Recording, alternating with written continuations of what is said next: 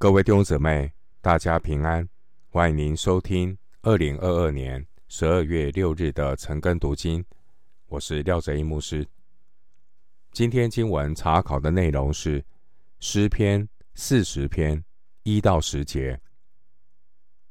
诗篇四十篇一到十节内容是数算神的恩典，将自己献给神。首先，我们来看诗篇四十篇一到三节。我曾耐心等候耶和华，他垂听我的呼求。他从祸坑里，从淤泥中把我拉上来，使我的脚立在磐石上，使我脚步稳当。他使我口唱新歌，就是赞美我们神的话。许多人必看见而惧怕，并要倚靠耶和华。诗篇四十篇，有可能是大卫被亚沙龙追赶的时候所写的诗篇。一到十节，大卫他回顾神过去的恩典，大卫他向神感恩，大卫回想过去神是如何的拯救他。因此，大卫向神祈祷，求神像过去一样的向他施恩。经文第一节，大卫说：“我曾耐心等候耶和华。”耐心等候，原文的用字是两个连续的等候，这是加强语气的意思，强调。耐心等候神的重要，弟兄姊妹，我们的软弱就是没有耐心等候神。等候神不是放空，什么事都不做。既然是等候神，我们等候的对象是神，并且神是说话的神。神是垂听祷告的神。基督徒等候神，不是消极的，而是积极的，透过读经、祷告来等候神。经文第二节说：“他从祸坑里，从淤泥中把我拉上来。”祸坑原文的意思是喧嚣、吵闹。淤泥原文的意思是泥沼、泥泞的地方。弟兄姊妹，我们所处的世界充满各种噪音的喧嚣吵闹，人的心也因此烦躁不安。得救在乎归回安息，得力在乎平静安稳。灵魂得救。得力的秘诀就是稳定的灵修生活。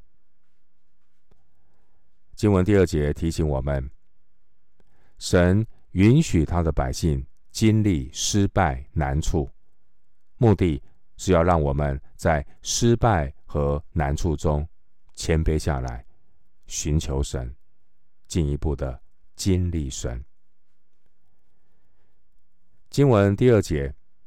当神将我们从失败的祸坑和难处的淤泥中拉上来的时候，神要使我们的脚重新立在磐石上。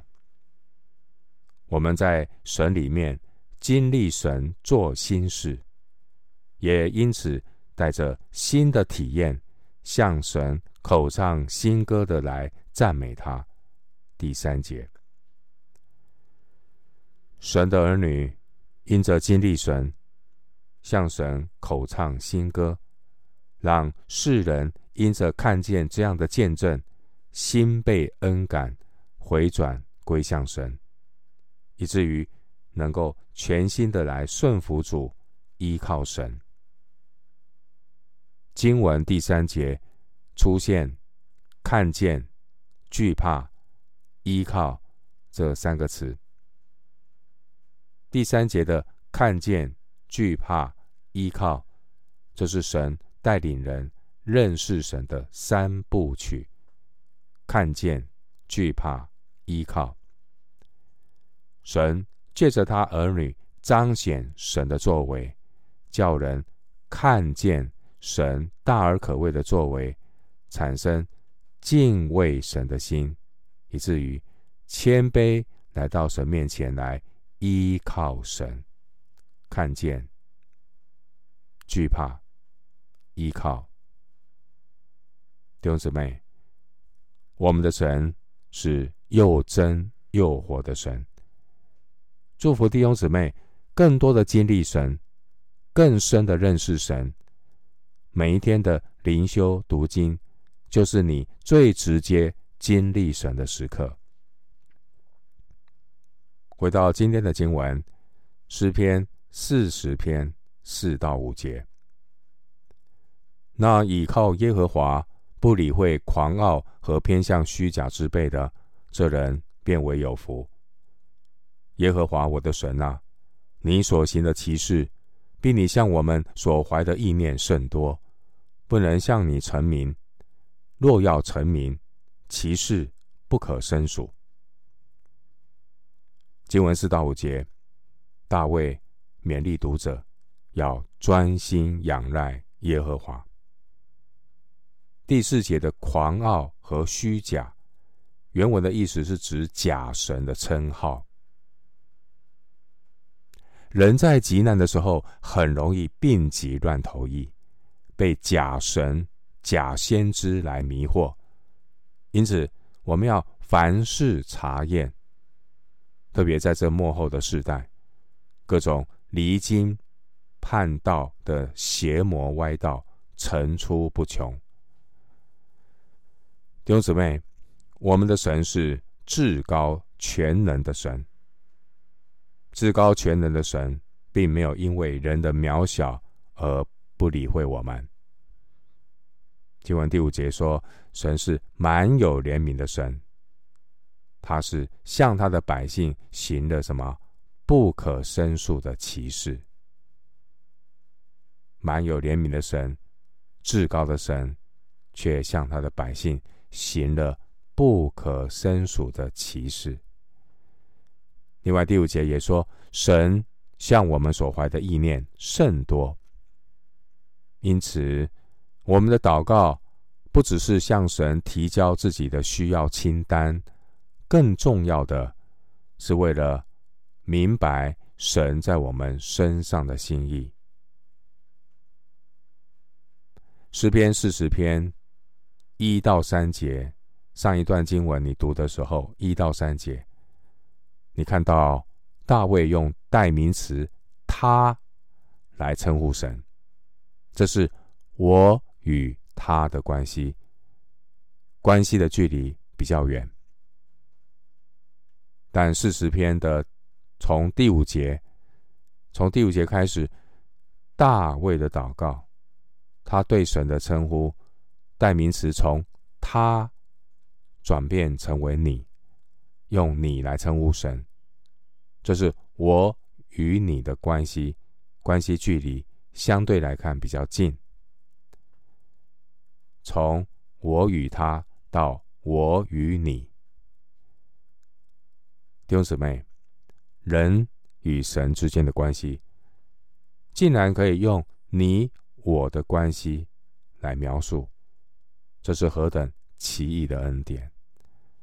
是神怜悯我们，圣洁的神竟然愿意和有罪的人建立关系，奇异恩典。盼望弟兄姊妹要好好的珍惜我们跟神的关系，每天与神同行，建立与神亲密的关系。回到今天的经文，诗篇四十篇六到八节。祭物和礼物，你不喜悦。你已经开通我的耳朵，燔祭和赎罪祭非你所要。那时我说：看哪，我来了，我的事在经卷上已经记载了。我的神啊，我乐意照你的旨意行，你的律法在我心里。六到八节经文，大卫向神表明他的心意。大卫他愿意全心遵行神的旨意。经文第六节说：“开通我的耳朵”，意思是使我的耳朵肯听你的话。使我的耳朵肯听你的话，意思就是顺服神。摩西律法规定，如果有奴隶、奴仆愿意终身的来服侍主人，那他的主人就要在这个奴仆的耳朵上用锤子把它穿孔，表示接纳他的奉献。参考出埃及记二十一章五到六节，生命记十五章十六到十七节。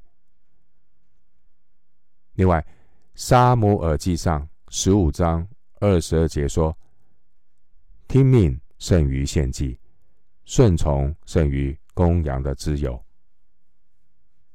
新约圣经《希伯来书》十章五到七节也引用诗篇四十篇六到七节来说明人子耶稣对父神的顺服。经文七到八节，大卫在神面前说：“看哪，我来了，我乐意照你的旨意行。”正如同当年以赛亚先知在神面前说：“我在这里，请差遣我。”以赛亚书六章八节。经文第七节的经卷。是指摩西五经，因此第七节大卫说：“我的事在经卷上已经记载了。”这是表明大卫愿意做一个符合摩西五经所要求、合神心意的君王。参考《生命记》十七章十四到二十节。弟兄姊妹，神的律法、神的话，不能够只停留在我们的头脑中。我们要遵行神的话，神的话更要进入我们的心里。第八节，我们要常常去默想，并且带出行动，让神的话成为我们生命的依归。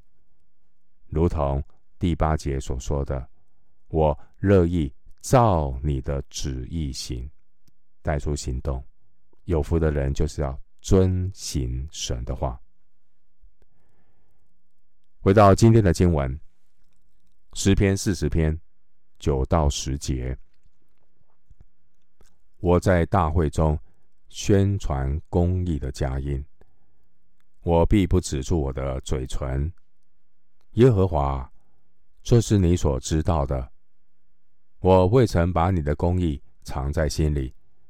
我已沉迷你的信实和你的救恩，我在大会中未曾隐瞒你的慈爱和诚实。经文第九节说：“我在大会中宣传公义的佳音，我必不止住我的嘴唇。”耶和华，这是你所知道的，弟兄姊妹。真正重生得救的人，心里必然充满从神而来的喜乐，也因此他的嘴唇会迫不及待的要向人诉说神的救恩好消息。当年耶稣也曾经对门徒说：“你们是世上的光。”马太福音五章十五节说：“人点灯不放在斗底下。”是放在灯台上，就照亮一家的人。